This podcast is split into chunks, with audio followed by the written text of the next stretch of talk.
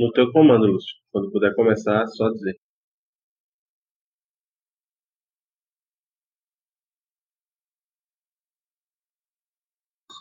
Pode ir. Bom dia, boa tarde, boa noite. Salve, salve, zumbis da madrugada. Tudo certinho com vocês? Depois de um longo e tenebroso inverno, mentira, não foi inverno, que tá calor pra caralho. É, está de volta o Clube da Insônia após duas semanas de problemas técnicos com seus integrantes para é, animar a sua semana e informar do jeito que só a galera do Caixa de Brita é, consegue fazer. Então, para a gente não se alongar muito e começar logo o programa, eu quero apresentar os amiguinhos que estão aqui comigo hoje. É, o nosso companheiro de todas as horas, Lúcio Souza. Olá, gente. E acredito que fazendo a sua estreia, a nossa querida Iris Costa. Não é a minha estreia, não, viu? Tá bom de ouvir o Clube da Insônia Mais, mas dale galerinha é nós. É porque é a sua estreia com a minha pessoa na sala. Você não entendeu. Eu não completei a informação. Mas então, é, a gente passou por muita coisa nesses últimos, nessas últimas três semanas e não vai dar para contemplar aqui, porque senão o programa, que já é bem grandinho, ia ficar com 12 horas de duração. Então a gente vai se deter um pouco mais ao que aconteceu na última semana, entre 9 e 17 de novembro. E aí, e começar o programa também projetando um pouco coisas que vão acontecer na próxima semana. No próximo dia 20 é, vai ser comemorado o Dia da Consciência Negra, que teve essa data inspirada no dia da morte de Zumbi dos Palmares, que foi um líder revolucionário e que comandou o principal quilombo da história do Brasil colonial e é uma data para que as pessoas é, reafirmem seu orgulho enquanto negras. E dentro de uma sociedade que tem um racismo estrutural tão forte quanto aqui no Brasil, então é uma data que é de suma importância é, para a gente ver se consegue fazer com que as pessoas acordem que preconceito é idiotice e que elas comecem a se comportar feito gente. Então, porque temos muito compromisso com o local de fala, eu queria que Iris falasse um pouco sobre o tema. Então, Iago e galerinha, para mim o tema da militância negra e tal é um tema a mim muito sensível, mas na minha humildade e também sinceramente admitir, eu acho que me falta ainda muito conhecimento da causa, de verdade, conhecimento profundo, conhecimento de literatura mas eu tenho a minha vida, né? Tipo, é, você ser uma pessoa negra por si só já é uma experiência na sociedade, você não passa imune a isso.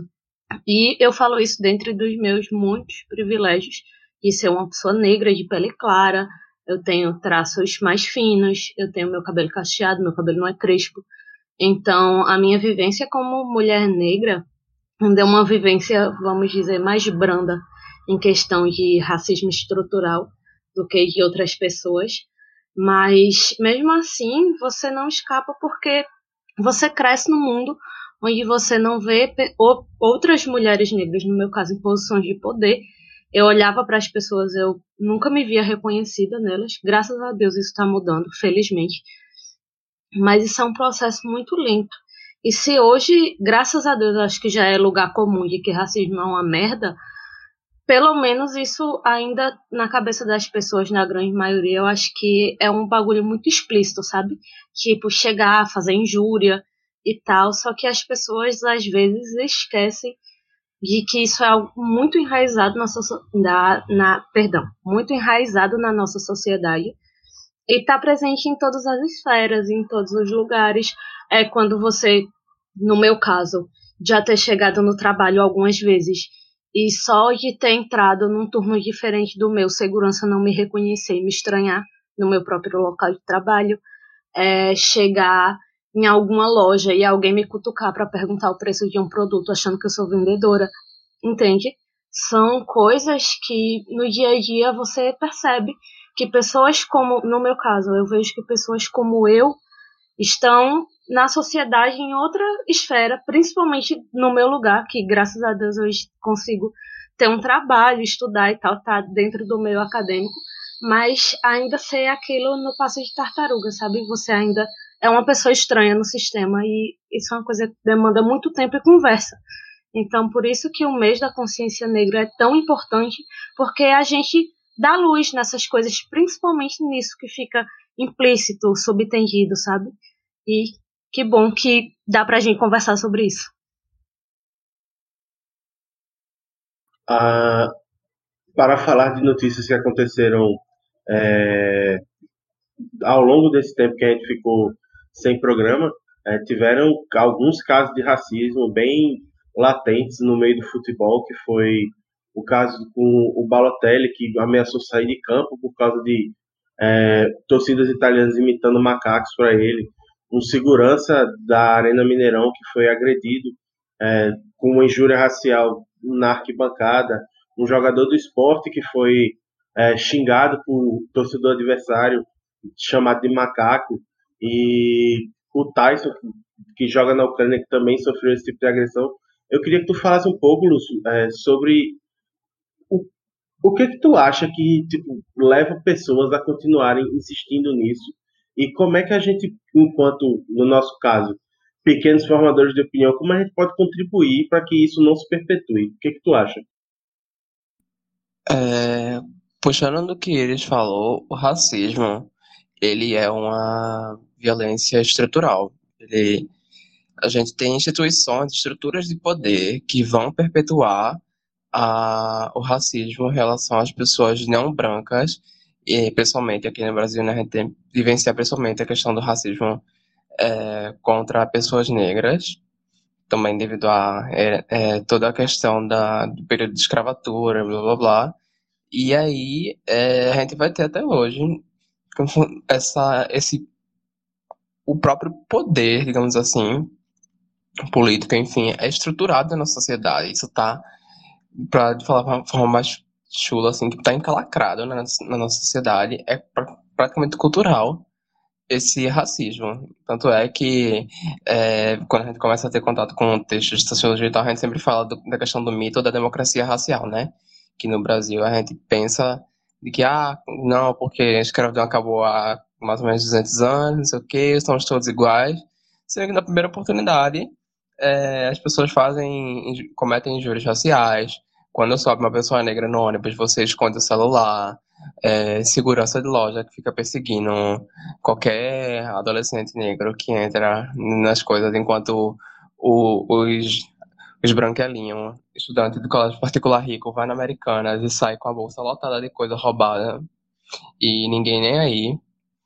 É, então, a gente entende que eu não tenho tanta propriedade, eu não tenho propriedade nenhuma para falar disso, na verdade, né? É, tanto que não é meu local de fala, também não tenho tanto contato com com a literatura do movimento negro, mas é, antes de tudo é preciso que a gente entenda que não basta somente não ser racista, sabe? Não basta somente a gente dizer que é a favor da igualdade, não sei o quê. É preciso que a gente seja também antirracista, como é, nomes mais recentes do movimento dizem, que não basta a gente só não cometer atos de racismo, mas a gente precisa combater a estrutura de poder que perpetua o racismo com uma violência cotidiana na nossa sociedade. E... Acho que é uma frase da Angela Davis, inclusive, né, que diz que não uhum. basta você não ser racista, você tem que ser antirracista. Isso. E aí, é, a gente observa esses casos dentro do futebol que, de forma até certamente irônica, tipo, os maiores nomes do esporte, principalmente aqui no Brasil, são pessoas negras, né, são pessoas não brancas de certa forma, praticamente todos são não brancos, assim, de forma muito significativa. E a gente tem se tornado muito comuns, pelo menos pra mim, assim, é, há uns cinco anos, pelo menos, observo episódios corriqueiros de racismo em jogos de futebol, nos estádios, seja contra jogadores, os próprios jogadores, que é, pensaria que tivesse uma certa posição de poder por ser um jogador, por muitas vezes estarem em uma posição numa classe social mais ascendida, assim, né? Tipo, eles têm um poder aquisitivo maior, jogadores de time grandes e tal, mas continua sendo alvo de racismo, porque é, a questão da raça, né, ela vai atravessar a questão de classe. E aí né, a gente volta para o ponto do racismo ser algo que está que tá solidificado dentro da nossa cultura, sabe? E eu acho que é isso. Né? Tentar entender isso, que a gente precisa se posicionar sempre contra isso, de forma mais enérgica e efetiva, sabe? Não basta somente você achar que por é, respeitar a igualdade de raça e tal, você está cumprindo seu papel. Não, é tender além disso. E eu acho que vale também a tentar se debater, levantar debates mais profundos sobre quais as mesmas instituições que como funciona o, as cadeias no Brasil, que são o encarceramento em massa da população negra, e você se perguntar, poxa, será que por que que isso acontece? Como é que isso acontece? Gente negra comete mais crime? É por isso? Sinceramente, eu acho que não. A guerra às drogas, que também é, é permeado completamente de racismo, principalmente quando você coloca em contextos sociais onde onde quando tá o funk na periferia, quando tá o rap na periferia, onde tem muita gente negra, isso sempre vai ser demonizado e sempre vai ter polícia em cima e procurando droga e procurando alguma coisa errada para se correr em cima, quando tem, sei lá, rave por aí, cheio de gente branca tomando bala e doce adoidado.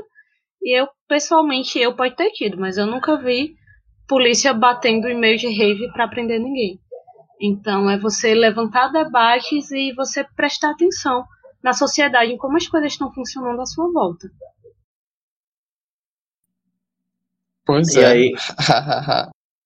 Eita, te interrompi, Lúcio, desculpa. Uh, só para é, arrematar e puxar o nosso um pouco mais o programa, para a gente adiantar um pouco mais, eu acho que a gente tem que levar em consideração também uma discussão histórica sobre isso porque é, todo esse, esse enraizamento de preconceito e de inferiorização do, dos negros vem da, de estigmas da escravização deles, é, deles serem capturados, sequestrados de sua própria terra e trazidos para uma terra estranha para trabalhar de maneira forçada, devido a, em, na maioria dos casos, dogmas religiosos, pois muito se acreditava de que por ter uma religião diferente ou algumas alguns traços mais radicais acreditavam que a cor seria um estigma é, de uma marca de um povo impuro ou algo do tipo. Ou seja, tem muita maluquice, coisas que são inconcebíveis hoje que é, eram motivadas para que essas pessoas fossem encarceradas e exploradas para trabalho. E não só isso, a partir do momento em que as, houve a libertação dos escravizados, que muita gente celebra, mas a gente não pode esquecer que houve uma libertação, mas ela, ela na verdade é o primeiro passo de um longo, o primeiro ou o último passo, a depender do ponto de vista de uma longa trajetória de abandono, porque não houve uma forma de inserir essas pessoas na sociedade, muito pelo contrário, é mais ou menos dessa época que começam a surgir as primeiras comunidades apartadas dos centros, é, nos morros, especialmente a do Morro da Favela, que é, passou a ser nome comum para é, as, as aglomerações urbanas mais periféricas. Né? É muito comum você ver as pessoas da periferia sendo chamadas de favelados ou dizendo que estão, moram em favelas. Então, isso tudo é uma herança histórica bastante importante que eu acho que vale muito a pena a gente debater também. Então, assim, eu acho que é uma questão bastante importante, mesmo eu não tendo local de fala como, é, como o Iris tem, e não tendo tanto estudo na causa como o Lúcio tem, mas eu acho que é algo que tem que ser pensado, especialmente quando a gente vive uma escalada cada vez mais crescente de preconceito e reacionarismo na nossa sociedade. Mas, bem, vamos agora entrar nos eixos do programa. Então, é, mais uma vez, deixar é, essa discussão posta, esperar que vocês parem para pensar, quem está ouvindo a gente, e dizer que aqui no Recife vai haver a festa da Terça Negra, no dia 19, que vai ser a última Terça Negra do ano, que vai ser feita em celebração ao mês da consciência negra. Então, dado esse recado, vamos falar sobre o nosso eixo de cultura.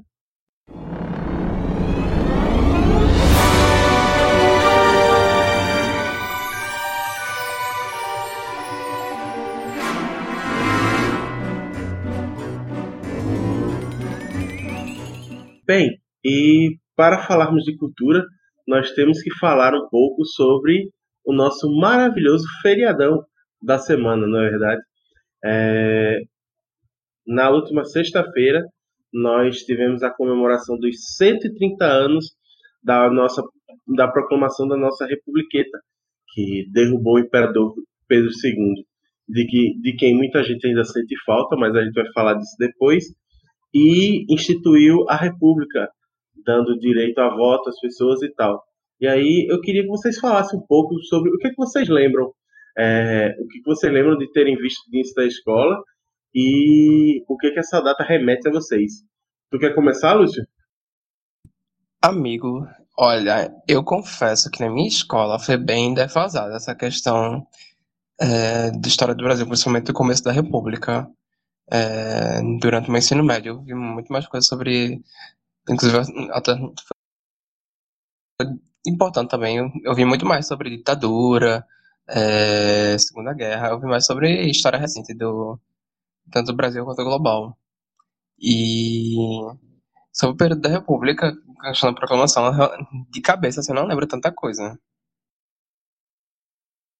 Iris, o que, é que tu tens a falar sobre a maravilhosa proclamação da República, ou não tão maravilhosa assim? Eu gostaria de lembrar, assim, só antes de começar a me explicar, que eu vim de uma escola pública. E nós sabemos como é que funciona a escola pública. Então, eu estudei história em todo o meu ensino médio. Primeira e Segunda Guerra Mundial, era Vargas e mais alguns dois assuntos que não me vêm à memória. Então, o que eu sei disso é do que eu fui aprendendo depois da escola e enfim. Eu sei que nossa república veio de um golpe. É uma coisa que eu acho irônico, até porque golpe é um negócio recorrente na história brasileira. E sei que aí os militares, né, Marechal Deodoro, grande homem ou não, não faço ideia de quem ele foi, mas ele deu um golpinho aí e desde então somos uma república. É engraçado como a história da América Latina como um todo é perpassada por inúmeros golpes, né? Aham. Uhum. Mas e aí, vocês querem telecurso do tio? Dá-lhe compassa. Ai, não acredito, mas eu vou ceder. Vai, Iago.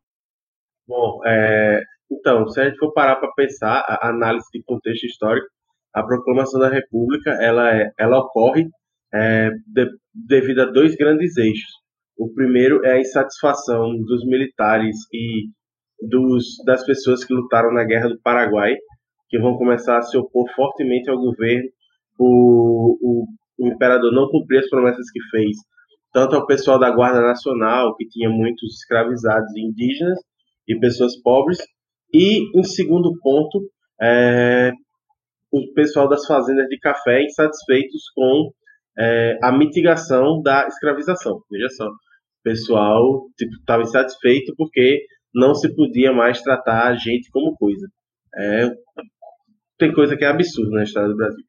E aí, assim, com toda essa pressão tal, os militares encabeçaram esse movimento republicano, pois sim, o Brasil é um dos últimos países a se tornar uma república na América Latina, e aí, é, influenciados por é, ideias que vêm desde a a República Americana até várias outras coisas, eles começam a efervescer esse cenário e escolhem o Deodoro da Fonseca, que é um, era um cara de altíssima patente no exército e que era amigo íntimo de Dom Pedro II para ser o cara a executar o, o golpe militar que derrubou a monarquia. Só quero deixar claro que assim, não estou defendendo o regime monárquico, pois ele era péssimo, mas sim, foi um golpe porque destituiu um governo legítimo para a colocação de outro tipo de governo. E aí, assim, Deodoro chega no palácio, sendo amigo de Dom Pedro, e diz: Ó, pega tuas malas, tu, tua família e vaza, porque aqui não vai dar mais nada para vocês. E aí eles vão embora. Deodoro assume, é, passa dois anos no poder, e aí Floriano Peixoto, segundo presidente, segundo militar, tem quatro ou cinco anos de governo, não lembro ao certo, e aí a gente só vem ter o nosso primeiro presidente civil em 1895, quase dez anos depois da proclamação da República. E aí, assim, é isso.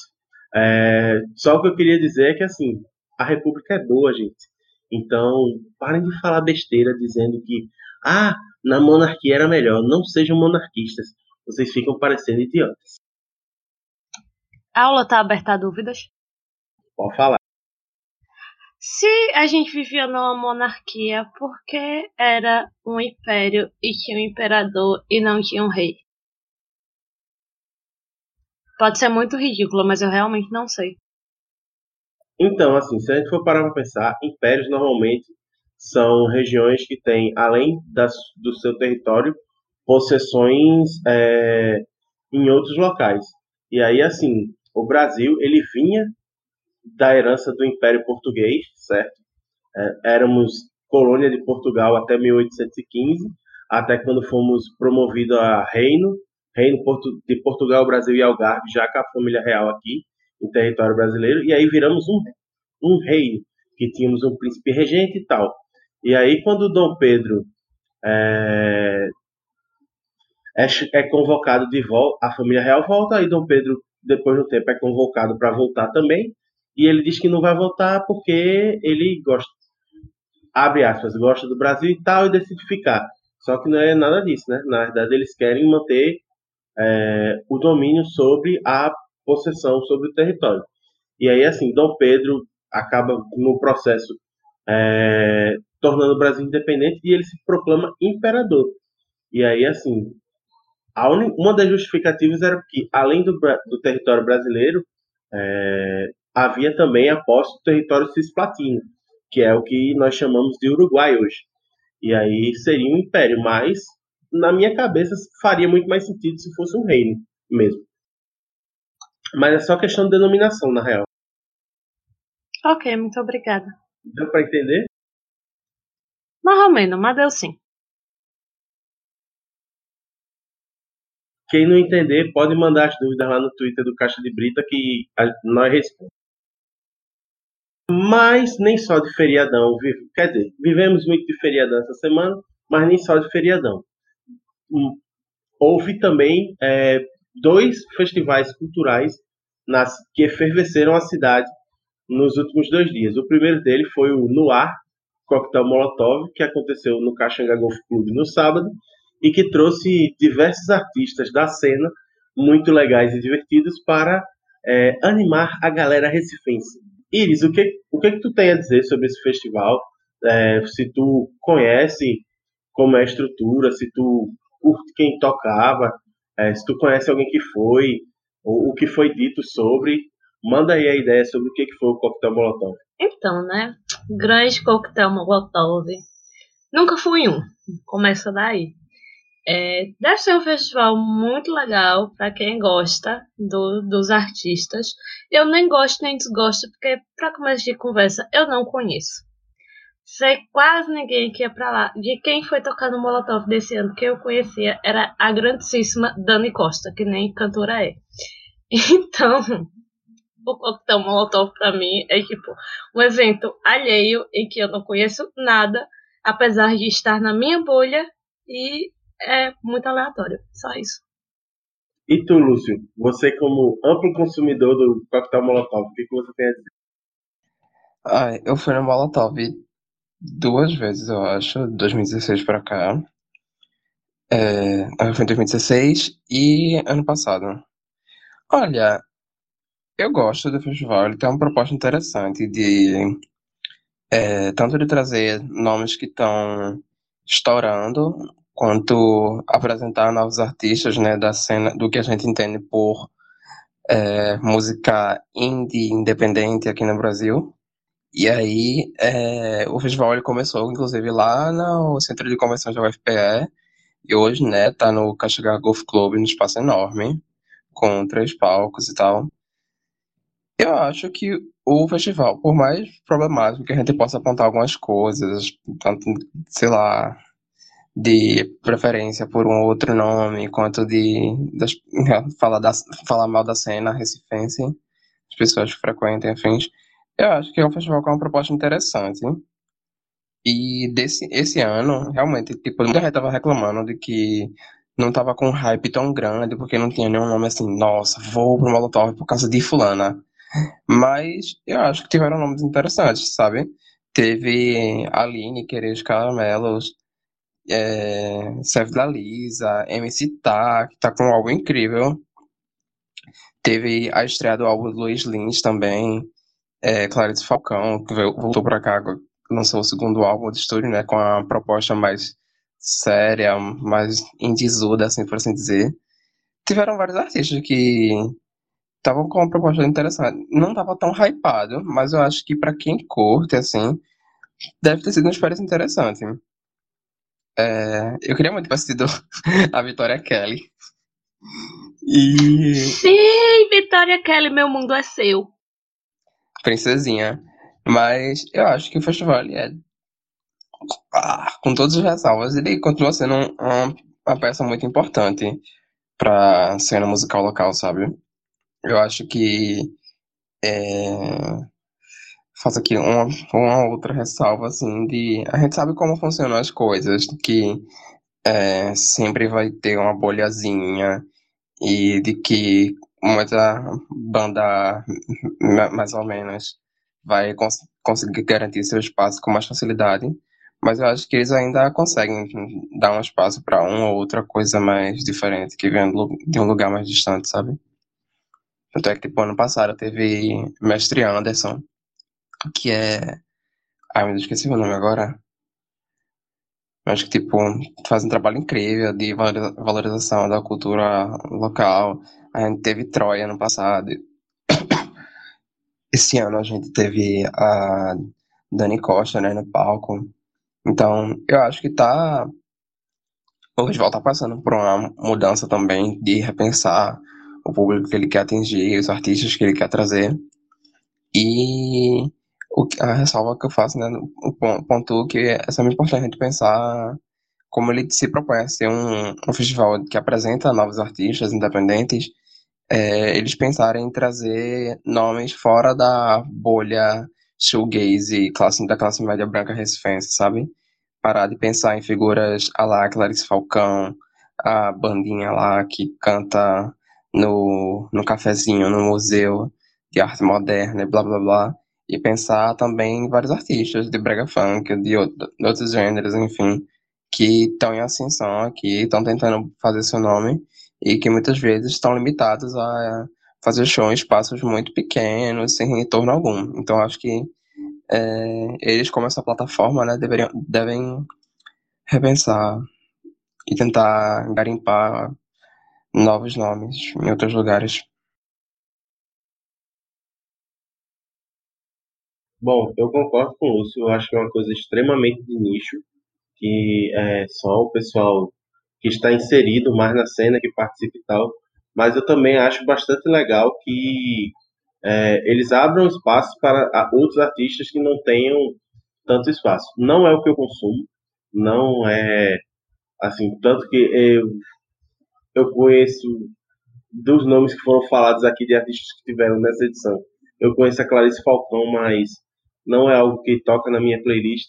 E aí, assim, eu acho interessante, mas eu acho que poderia é, haver uma maior democratização disso aí. Democratização que, inclusive, foi proposta da, da redação do Enem e tal. Eu acho que valeria a pena abrir um pouco mais e o Molotov e não deixar tão fechado apenas a quem participa da cena. Eu vejo um festival meio endógeno, é, tipo, de coisas de pessoas que estão inseridas na cena para pessoas que estão inseridas na cena. Então, acho que valeria mais abrir um pouco mais o leque. Eu acho que esse é um, um problema do festival, mas que pode ser resolvido com boa vontade. Mas bem, a, além do Molotov, nós tivemos outro festivalzão, mas esse muito mais popular, muito mais militudo e, e com direito até enviado especial. É, a nossa menina Iris Costa esteve lá e eu quero que, ele, que ela fale um pouco sobre como foi a experiência de estar no festival Lula Livre. Fala, Iris, conta pra gente. Então, vale deixar claro que ainda tinha Mike de Tiracolo, que para quem não conhece é outro integrante do Caixa de Breita, tá com a gente no Polêmicas Vazias de vez em quando. Se você for lá ouvir no nosso feed, talvez você dê a sorte de pegar um programa com ele. Mas enfim, eu cheguei no pátio do carro por volta das três da tarde. Já tava com muita gente. Só que como a gente tava esperando o Lula chegar só por volta das seis da noite, a gente não ficou parado por lá. A gente foi lá no Pátio de São Pedro, que Gente, tava parecendo carnaval, sem exagero nenhum. Tipo, muita, muita, muita, muita gente. O trabalho para andar era o mesmo. Música, show, todo mundo feliz, todo mundo alegre, muito bonito. E a gente foi pro Parque de São Pedro, que seria o equivalente do Hack Beach no carnaval, mas enfim, passamos um tempo lá no Som da Rural, que tava muito bom. E depois voltou quando já tava tocando, acho que é Francisco Elombre, sei lá, não conheço a banda perdão. E a gente eu chegou. Eu acho legal, mas foi cancelada já. Eu nem sabia, eu tava o negócio fez sucesso na bolha, já foi cancelado pela bolha e eu nem cheguei na parte do sucesso ainda. Mas enfim, teve muita música boa, muita música gostosa, apesar de eu não conhecer, mas eu estava muito animada, então eu estava na vibe, eu estava dançando com tudo, estava cantando tudo e gritando com tudo. Lulinha chegou para falar, acho que eram umas seis e meia da noite, sete horas como é de se esperar, o cara é um monstro na oratória. Ele tem um carisma incrível. Ele fez um discurso que, para quem acompanha um pouco de política e acompanha a narrativa do Lula e do PT, foi, acho que, algo já esperado. Ele falou da prisão dele, falou, voltou a falar da inocência dele, falou mal do Moro, falou mal do Bolsonaro, e aí falou deu uma pegada bastante para falar do Nordeste e da visão do, do Sul, do Sudeste pelo Nordeste e tal. Falou da, das universidades, do, da interiorização das universidades. E foi muito emocionante. É porque tem um apelo muito grande. O homem é pernambucano. É, a gente é bairrista pra caralho, com muita ressalva e muitas críticas, pelo menos da minha parte, porque eu acho pernambucano um povo chato, me coloco no pacote. Muito chato, bairrismo chato. Mas eu. Vai ser cancelada, viu? eu não sou famosa para isso. Gays, por favor, se comportem. É, o, o homem ele tem uma narrativa muito bacana. Então ele se aproveita muito disso do bairrismo. Teve beijo na namorada no palco teve o feat lá com Lia de Tamaracá, foi, foi um negócio gigante, tipo, as pessoas, é, é lindo, é lindo, é lindo. Sinceramente, é lindo. Ver o tanto de gente, tipo, diferente que vai. Tinha de vovozinha sentada em cadeirinha de praia no meio da multidão. A criança no colo do pai, gente branca, gente preta, gente azul, gente com glitter. De todo jeito. E enfim, foi uma experiência bacana. Pena que eu não fiquei até o final para estar o quê? Aqui, me sacrificando em nome dos nossos ouvintes para o quê? Entregar o produto, que é o Clube da Insônia. Mas, é, só relembrar que assim, o Lula foi solto depois de 580 dias preso é, em Curitiba devido à queda da determinação de prisão em segunda instância. E aí, assim, ele foi liberado no dia 8 de novembro, numa sexta-feira. E aí, desde então, vem rolando, é, vem rolando, ele vem fazendo alguns eventos públicos, algumas aparições públicas.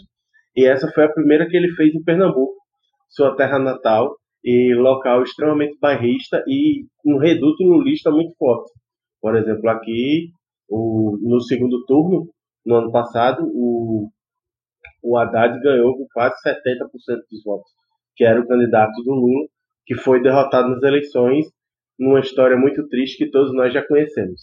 Mas é, é isso, é uma, foi um, uma manifestação bastante válida e a gente acredita que deve se intensificar cada vez mais a presença do Lula agora fora da, fora da prisão é, em uma missão de meio que é, reunificar as, as pessoas do espectro de esquerda, progressista, como você preferir, é, e tentar fazer com que haja um fortalecimento desse nicho em detrimento das candidaturas bolsonaristas e apoiadores do governo.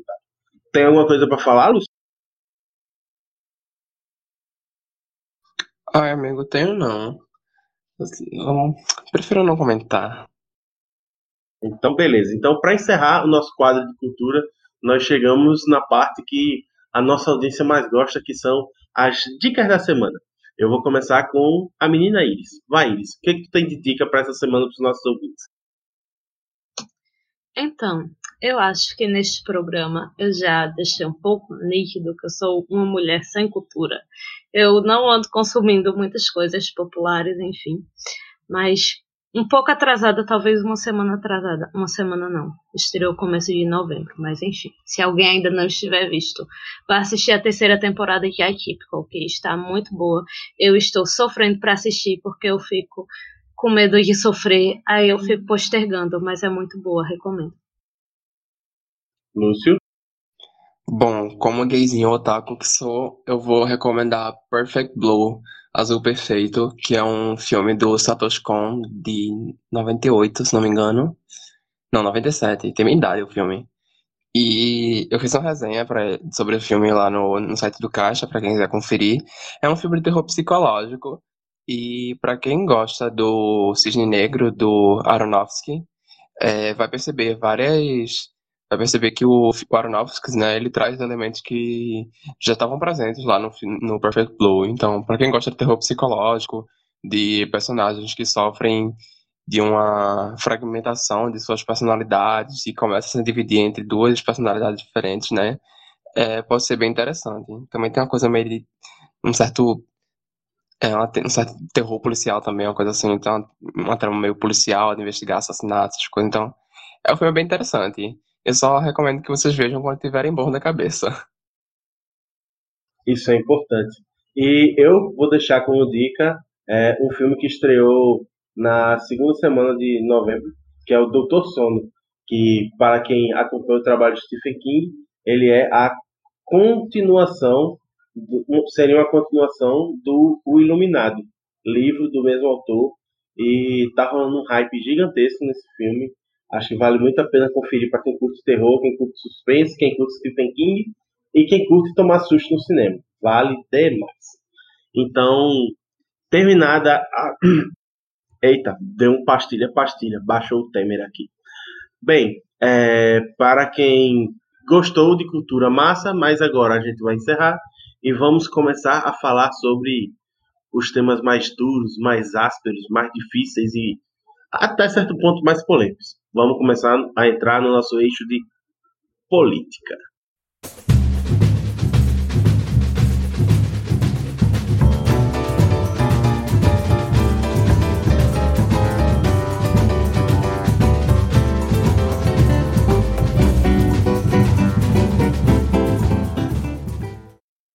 E sobre política, se você estava dormindo, é, desacordado ou coisa do tipo, a América Latina está igual à música da Cássia Eller com Nando Reis. O mundo está ao contrário e ninguém reparou.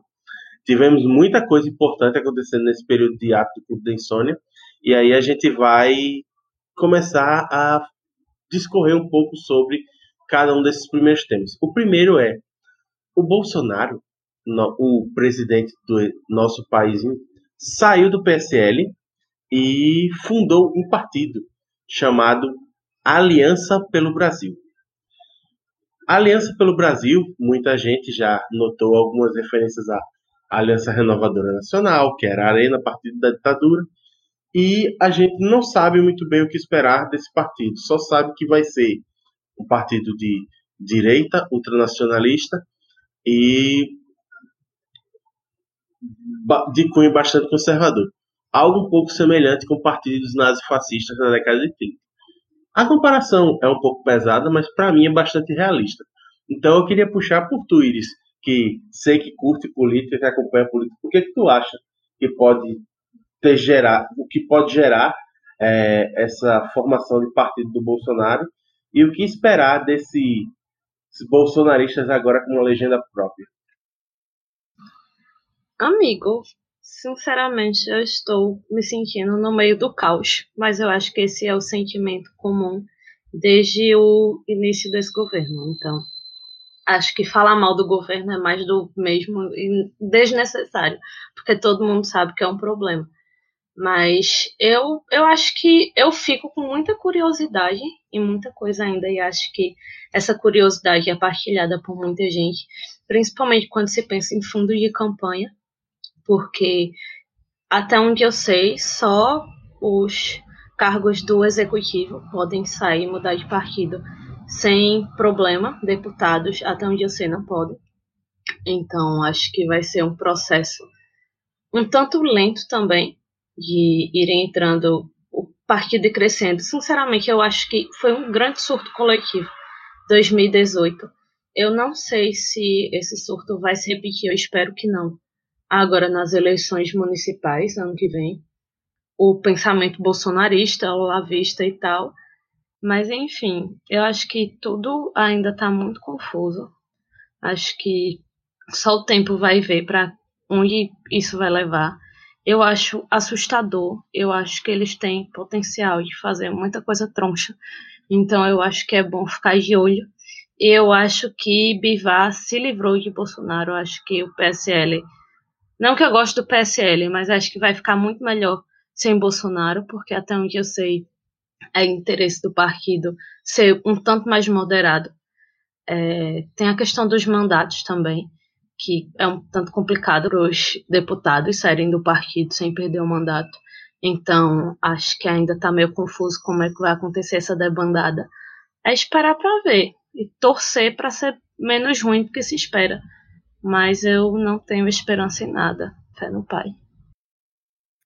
A gente sabe que é, o PSL ele ganhou muita grana do fundo partidário por causa da eleição do Bolsonaro, que explodiu o partido com muitas candidaturas e muitos mandatos. É, como é que tu acha que vai isso pode influenciar no balanço de forças, Lúcio? Já que agora o PSL vai ter menos dinheiro e o partido do Bolsonaro também vai ter menos dinheiro, ele vai ter uma máquina menor para poder fazer as campanhas para as prefeituras, por exemplo. Não vai ter mais dinheiro para sustentar os bots. Alô, cara. Mas Amigo, eu não sei, eu não tenho caso pra comentar isso, não. Queria muito vir para o Marcelo aqui agora. Mas eu acho que vai atingir é, de forma significativa a maneira como tanto o PSL quanto a, o Partido Novo do Bolsonaro, que eu não lembro o nome direito agora. APB. Ai, nossa, que brega, meu Deus. Aliança pelo Brasil, vê que bagulho pau murcho. É, mas eu acho que vai, pode dar, vai ter uma divisão de forças, né, de poderes, já que os interesses começaram a se chocar e a, a, as, como posso dizer, o PSL, né, como o próprio nome, nome da sigla aponta, é uma perspectiva mais liberal, enquanto que o Bolsonaro, né, ele sempre foi numa veia mais é, conservadora em todos os campos. Então, é, a partir disso, né, a gente vê essa, se racha. E eu acho, amigo, que vai. Eu, talvez, eu só consigo apontar. Acredito que sim, vai ter uma, uma quebra, né, na, na maneira de como eles vão estar atuando. Talvez a gente veja. Eu realmente não tenho ideia do que vai acontecer. Deus nos acuda. E aí, assim, uma coisa que pelo menos eu tenho visto bastante é ex-apoiadores do Bolsonaro começarem a dizer: ah, se a gente falar o que a gente sabe, a gente pode implodir a República. E aí tem o Frota, tem o Bebiano e tem mais uma galera falando sobre isso. E eu acho que essa ruptura pode ser um momento decisivo para que essa galera comece a contar os podres da família Bolsonaro. Aí eu não sei o que, é que vocês acham. Ai, amigo, olha, sinceramente, do jeito que as coisas estão caminhando assim, ou a gente vai, de- quando isso tudo passar, ou a gente vai é, entrar num novo período de ditadura, Deus nos proteja, ou então a gente vai ver toda essa galera, né, sendo deposta, perdendo o mandato, tendo seus crimes expostos e espero que a preservação da democracia, né? Talvez novas eleições, enfim. Mas com certeza tem muita água para rolar nisso ainda. E é pelo menos esperançoso, né? A gente vê que esses nomes que estavam no PSL, que até então a gente enxergar como extrema-direita e ah, o nazifascismo, a gente vê que pelo menos a gente vê uma luzinha ali de pessoas que se identificam mais com o liberalismo. Eu vou bater na minha boca, mas. É, porque eu tô passando falando para liberal, mas pessoas que se identificam com o liberalismo, né, e que se atêm a essa posição, né, tipo, de respeitar as liberdades individuais e blá blá blá. Então, com certeza tem muita coisa para rolar ainda. A América Latina, como um todo, vive um, vive um período muito tenso, né? É, parece até que é cíclico. A cada 30 anos a, as democracias entram em, em risco aqui, mas ainda assim, ainda assim, existe uma, uma chama de esperança. E aí, pegando o gancho do que tu falou sobre democracias em risco, a gente tem que falar sobre o caso, o, o caso do incidente internacional que vem acontecendo na Bolívia, né? É, Evo Morales foi eleito para o quarto mandato sob eleições que ficaram em, em, em suspenso por causa de é, suspeita de fraude e tal. É, a OEA acabou indicando que houveram processos fraudulentos na eleição. O Evo se propôs a fazer novas eleições, mas aí os militares chegaram, tiraram ele do poder, mandaram ele sair. Ele saiu, se exilou no México e agora a presidente do país não é nem o segundo colocado nas eleições, nem o representante do partido do Evo. Muito contrário, muito pelo contrário, é uma senadora autoproclamada de extrema direita. E aí, o que, que vocês têm para dizer sobre isso? Vou puxar. Iris, o que, que tu acha sobre essa história da autoproclamação para se dizer eu sou presidente e acabou agora na América Latina?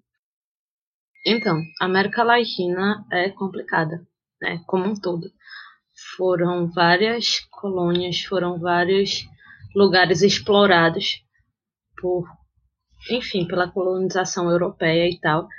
E são países relativamente novos que ainda brigam muito para consolidar suas democracias e para se manter minimamente ok, porque existe um fardo histórico muito pesado.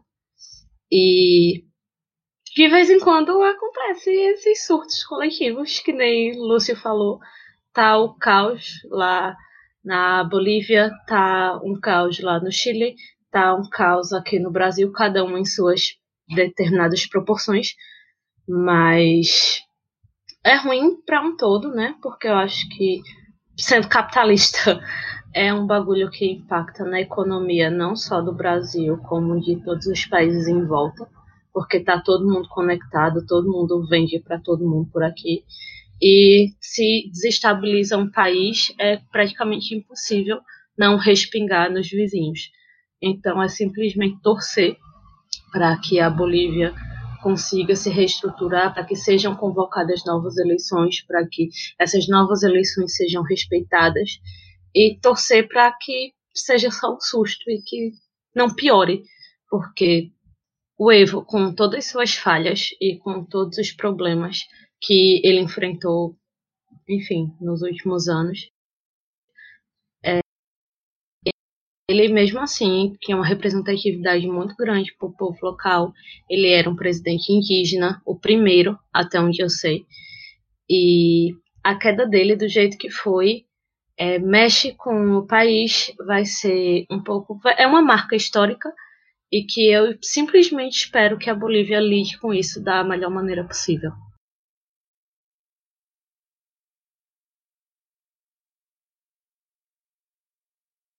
E aí, Lúcio? Tu, o que é que tu tens para falar sobre a Bolívia? O que é que tu acha dessa situação toda? É, o Evo Morales era o primeiro presidente indígena num país de maioria, cuja população é de maioria indígena. E por mais que a gente, é, assim como o Lula é uma figura extremamente simbólica aqui no Brasil, né, uma figura super importante na história política recente, por mais que seja problemática, é, cercada de é, questões que têm de ser debatidas, coisas, enfim, pesem vários pontos negativos, continuam sendo figuras políticas que foram muito importantes para a democracia, né, para na história recente desses países e que trouxeram avanços muito importantes.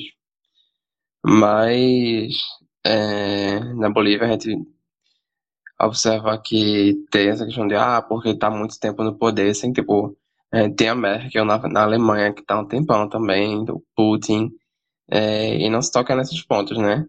Mas com, em relação ao Evo Morales, por mais que se questionasse a eleição dele, enfim, é, foi um golpe, né? De, foram se aproveitaram desse momento para subverter a ordem das coisas e poderia até ter ido para um ser eleito um governo mais à direita, um governo centro, enfim, um governo mais liberal. Mas é simbólico a gente observar também que tem um peso racista muito grande nesse golpe de Estado, né?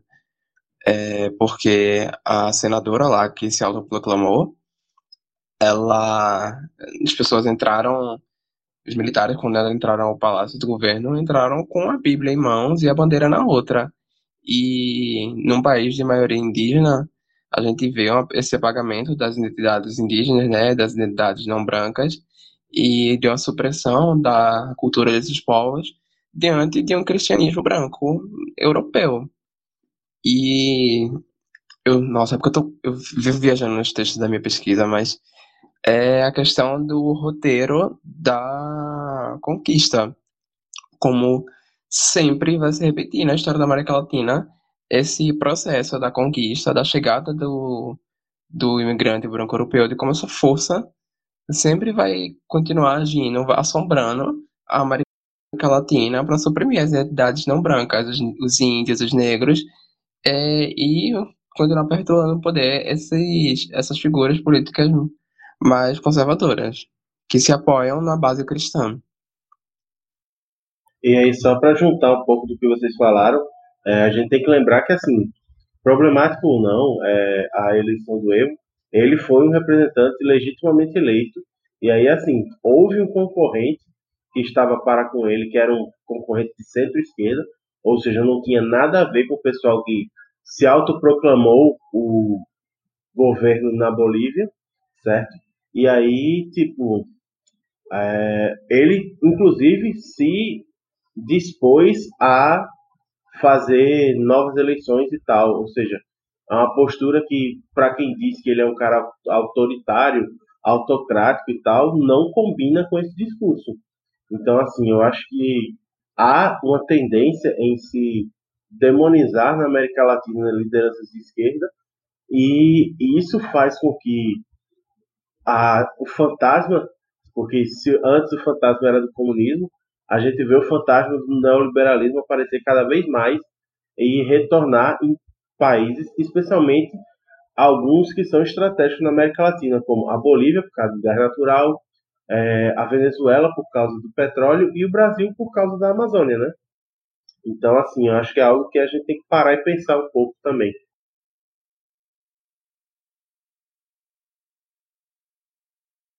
Mas, além da Bolívia e além do Brasil, teve uma coisa que aconteceu no Brasil, só que em território de outro país é, ocorreu nessa semana a invasão da embaixada venezuelana no nosso país.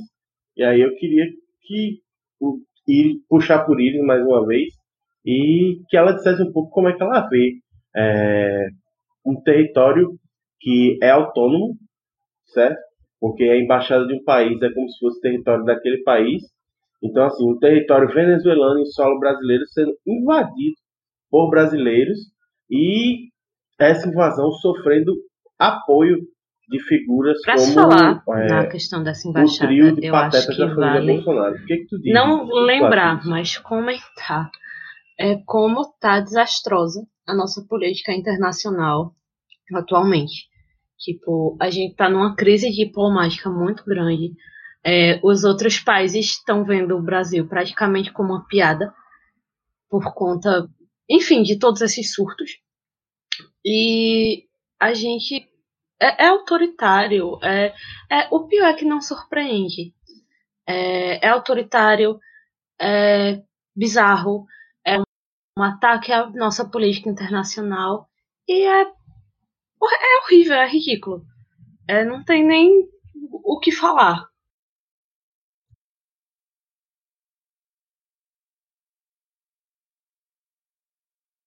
E tu, Lúcio, o que, que tu acha disso? Amigo, realmente não tem o que falar, sabe? É, a gente vê é, cada vez mais, né? A completa a ignorância crescente e o desrespeito à democracia, sabe? O desrespeito às instituições, à soberania dos outros países, até a própria. Caralho. Eu realmente, às vezes, é de parte do coração, sabe? Ver a cres... o crescimento da violência na... no cotidiano que a gente está vivendo. De ver como as pessoas estão caminhando para direções extremamente antidemocráticas, sabe? É realmente.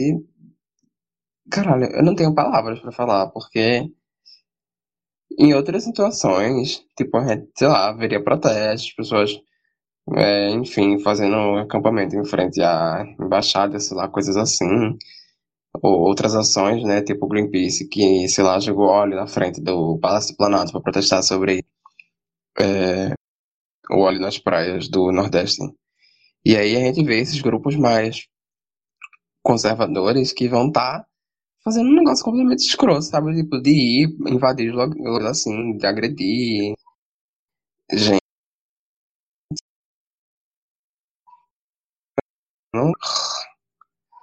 Tá indo pra uma direção completamente democrática, que e chega outra, a assustar. É uma questão bem complicada, porque assim, é um governo ou pessoas alinhadas a um governo que defende tanta soberania da nação, do Brasil, e quando se trata de soberania de outros países, querem meter o bedelho. Mexeram muito a política americana, né? Já que é, a gente vê tanto o, o, amor, o apreço que o Bolsonaro tem pelo Trump e que não é muito recompensado. Mas, enfim, é, acho que deu para a gente cobrir bem o que aconteceu nessa maluquice da política latino-americana durante essa semana. E está chegando a hora da gente falar sobre Esportes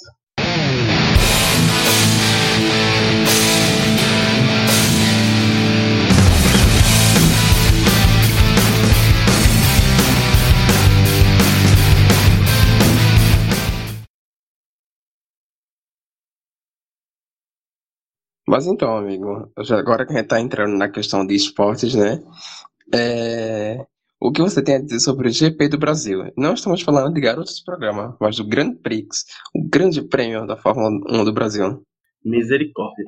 Mas bem, é, a corrida do Brasil foi uma corrida bastante emocionante e que trouxe algumas surpresas. Por exemplo, é, os três primeiros colocados não são, não estão entre os principais é, concorrentes ao título, título que já foi vencido pelo Hamilton e título de equipes que também foi vencido pela Mercedes, mas, por exemplo, os três primeiros colocados foram de equipes que não brigaram diretamente por título. O primeiro lugar foi do Max Verstappen, que é um piloto muito promissor, que vem da Holanda. É, em segundo lugar ficou o Pierre Gasly, da Toro Rosso. E em terceiro lugar ficou o Carlos Sainz Jr., esse que teve seu primeiro pódio da carreira aqui no Brasil, é, nessa prova do do circuito mundial de Fórmula 1 deste ano.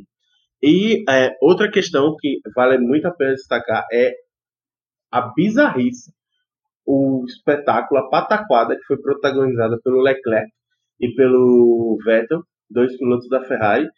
Então, assim, foi uma corrida bem legal para quem gosta de Fórmula 1. Não, não sou especialista no, no riscado, certo? Mas é, para quem curte, acho que foi bem bacana. E uma coisa bastante interessante que foi a, o pior desempenho do Hamilton na temporada, é, em corridas que ele concluiu, ele acabou em sétimo lugar. E Hamilton, que já disse que gosta muito de correr no Brasil e que é fã declarado do maior piloto brasileiro, que é o Ayrton Senna. Amigo, mas o que foi essa pataquada da Ferrari? Então, assim, é... os dois caras foram dividir uma curva e acabaram batendo e tirando um ao outro da corrida. Dois companheiros de equipe. É Minha tipo gente, bizarro. É, é aquela, é aquela história, tipo, meu companheiro que lute. Aí, ah, é meu companheiro que lute, então eu vou lutar também. Aí pronto, acabaram ficando os dois fora. Meu Deus, o peso. Mas saindo do Grand Prix e, e indo para o futebol, nosso queridíssimo, é o que rolou, amigo, em relação à seleção brasileira adulta e o sub-17. Bom, a seleção brasileira adulta jogou no, na outra sexta-feira, ou seja, no primeiro dia do nosso feriadão, e acabou sendo derrotada pela, pela sua principal rival, que é a Argentina, com um gol de pênalti do Messi.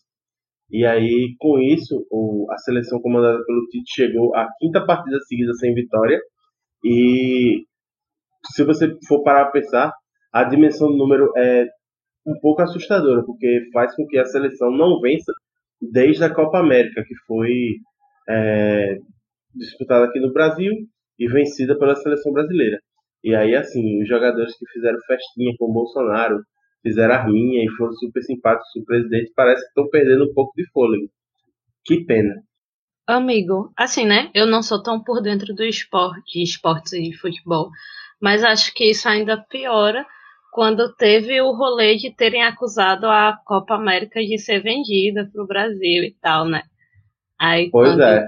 A última vitória foi essa, complica. E, e além disso, assim, é uma análise, pelo menos minha.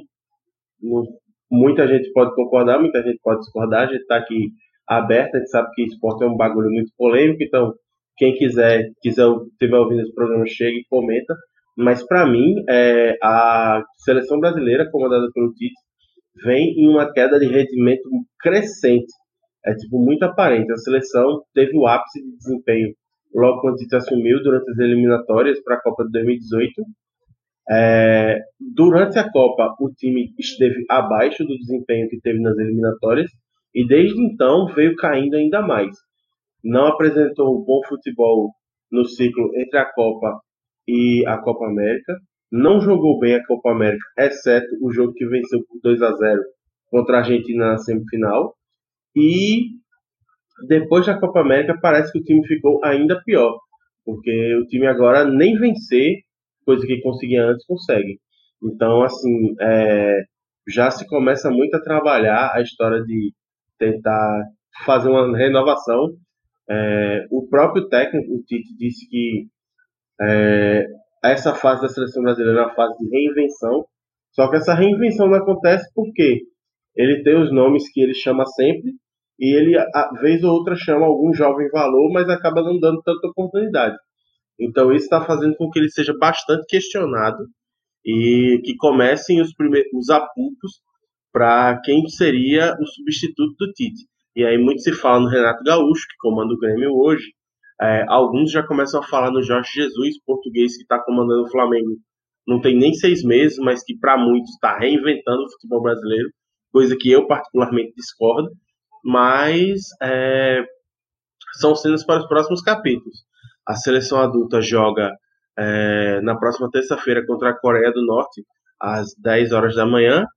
E aí a gente vai ver se a gente consegue sair dessa fila e começar a ganhar alguns jogos, porque é a última convocação oficial do ano. E aí no ano que vem já começa a ficar um pouco mais sério, porque aí começam as eliminatórias para a Copa do Catar, que vai acontecer em junho de 2022. Hum, e o Brasil que luta, hein? E sobre, rapidinho, Lúcio, e só sobre a seleção sub-17, é, ela foi campeã mundial hoje, venceu por 2 a 1 de virada a seleção do México na final, em mundial que aconteceu aqui no Brasil, E uma curiosidade bastante interessante é que assim, essa seleção brasileira não teria, não teria se classificado para a competição, mas como o país sede, que era a Colômbia, não teve condições de receber o evento, o Brasil acabou sediando o, o Mundial e acabou ganhando o título, quarto da sua história, ou seja, o Brasil é tetra também na categoria dos meninos. Minha gente, chocado com a coincidência. Inclusive com o direito a gol de pernambucano. O Caio Jorge, que hoje joga no Santos, mas que fez o início das suas divisões de base no esporte, fez o primeiro gol, gol de empate, que foi marcado num pênalti marcado pelo VAR. Que delícia, o bairrismo gritando. E aproveitando, né, que tu falou do Pernambuco, kkkk, é, vamos, precisamos falar sobre esporte, né, Diago? Esse acesso aí do Leão, sai ou não sai?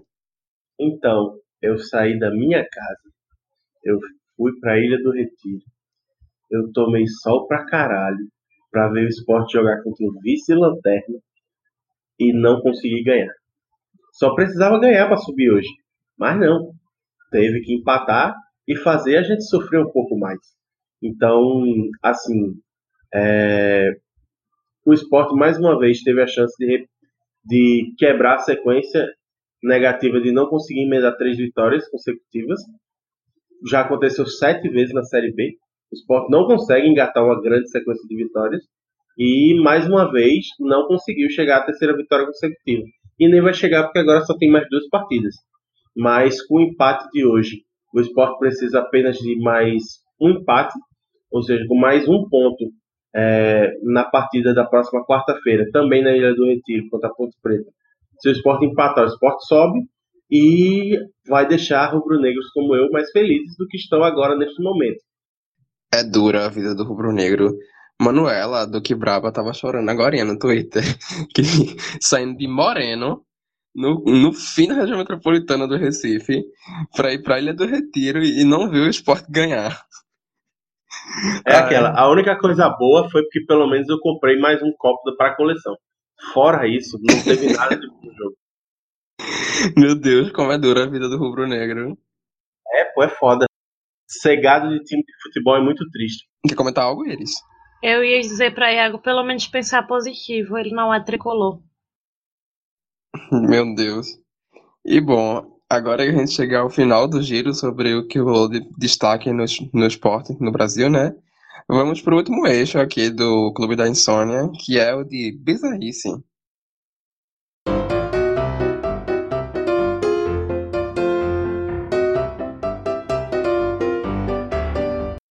Bom, a gente comemorou agora há pouco a proclamação da República, né? E Teve gente aproveitando essa data para voltar à discussão sobre monarquia. E aí, Iago, o que dizer das pessoas querendo voltar, querendo exaltar e voltar a monarquia no Brasil? Robespierre guilhotinou foi pouco. É eu acho. Mas assim, eu acho que é uma discussão que nem cabe mais. E isso tudo começou muito é, sobre a discussão de a mídia brasileira colocar o Luiz Felipe de Orleans e Bragança, deputado federal pelo PSL, como príncipe. E aí, assim, começou-se toda uma discussão, especialmente no Twitter, de que, assim, não há como haver príncipe onde não há uma monarquia. E aí, assim, só por ele ser um parente distantíssimo do último imperador do, do Brasil, isso não faz com que ele seja um, um nobre, não faz com que ele seja uma figura de relevância numa possível linha de sucessão. Tanto que, assim, ele nem é o primeiro da linha, ele é o sexto, se eu não estou enganado. Eu vi isso é, durante essa semana. E aí, assim, gente, acabou. É uma república. Tem uma república declarada, instituída no país. Toda, com toda a tristeza, com toda a derrota, a república é um regime mais democrático, mais plural, mais relevante para as demandas cotidianas que nós temos hoje. Se a gente for parar para pensar, é, a monarquia ela explorava mão de obra de escravizados, ela só dava direito a voto a 1,5% da população que precisava ter uma renda é, acima de um conto de réis, que é, era tipo dinheiro para caralho. É, era um, uma, era um local onde as pessoas tinham um altíssimo grau de analfabetismo, chegando a mais de 80% da população brasileira analfabeta. É, e tantas outras coisas. É, a gente tinha um imperador que tinha um poder moderador, que era assim, a divisão básica, é, idealizada pelo Montesquieu dos três poderes do Estado, que se constituem legislativo, executivo e judiciário, e aí o imperador inventou o poder moderador, que era o poder que fazia com que ele pudesse desfazer qualquer que fosse decisão de qualquer um dos outros três poderes. Então, assim, como é que tem gente que acha em algum momento que isso é bom? É, outra coisa, a gente já deveria ter virado essa página, pois houve um plebiscito em 93 pra, para saber se as pessoas queriam a república ou a monarquia de volta, e a república ganhou com mais de 80% dos votos. Então, assim, gente, acabou, não tem monarquia mais, não tem príncipe mais, não tem herdeiro mais, é tipo, segue a vida, bicho.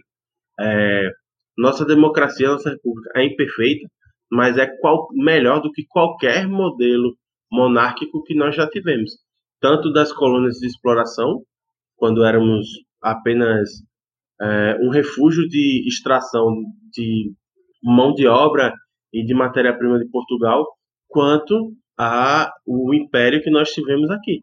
Então, assim, página virada, gente. Viver de passado é muito triste. Além dessa bizarrice em relação a gente querer volta da monarquia, né?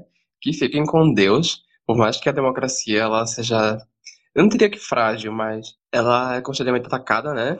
Por forças mais conservadoras e que se veem, entre muitas aspas, prejudicadas pela, por, por essa distribuição, ainda que deficiente, um pouco mais igualitária do poder, é, mas que, sem dúvida, trouxe muitos avanços para a sociedade, direitos que hoje são indispensáveis né, para a gente ter uma vida mais confortável mais igual, permitir que as pessoas tenham uma vida digna, né? Além dessa grande bizarrice que a gente defendendo a volta desse governo monarquista, autoritário, que concentrava o poder em pouquíssimas mãos, a gente teve o nosso ilustríssimo ministro da Educação, Abraham Weintraub, o nosso velho dos memes, que soltou uma grande pérola essa semana. Iago, diz aí, qual foi a bizarrice da vez? O Abe Out, que a gente está torcendo para que um dia ele tome vergonha na cara e saia mesmo, é, chegou em discussão contra o Twitter.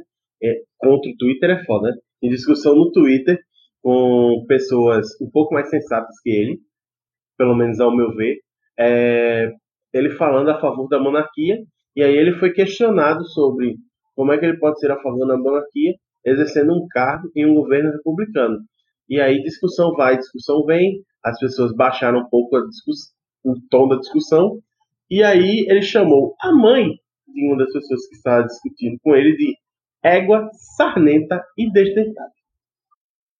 Aí daí você tira. Como é que uma criatura que é ministra da educação, que deveria ser a responsável pela educação, pela ciência, pelo desenvolvimento de tecnologia e assim até pela em certa medida pela civilidade da nossa população responde a um cidadão comum desta forma.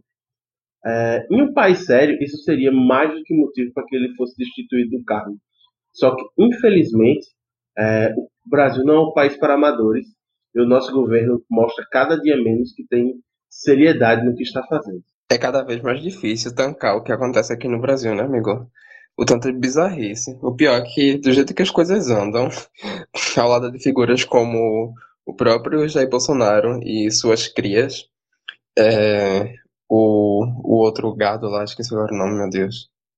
Gente, é tanto nome, mas ao lado de tantas peças, para não dizer, para não usar nenhum xingamento pesado, icônicas, né? Essas figuras. Hum? Ao lado dessa gente toda, ele parece até mais normal, mas não. Fica aí, né, registrado mais um caso de uma figura pública com um poder enorme e que deveria e que tem sobre suas costas né, um papel importantíssimo para o desenvolvimento do nosso país e que tá aí discutindo, se trocando com gente no Twitter e xingando com palavras de baixíssimo calão, sem respeito algum pela, pela população a qual ele é responsável. Então, fica aqui, né? Fica registrada a indignação e a gente acaba por aqui o nosso programa de hoje. Então, já agradeço desde já a todo mundo que ouviu o programa inteiro, né? Que chegou até aqui com a gente. É, um beijinho para todo mundo, você aí que está ouvindo, que apoia o Caixa de Brita. E, Iago, deixa pra gente.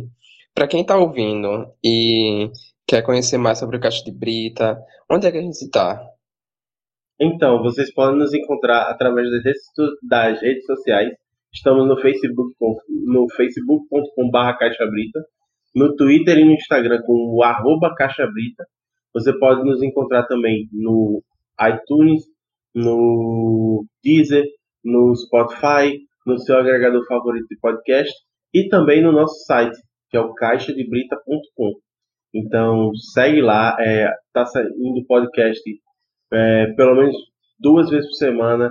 Tem muito material bacana, muita coisa boa saindo. Eu acho que com certeza vai, você vai encontrar alguma coisa que satisfaça seu perfil.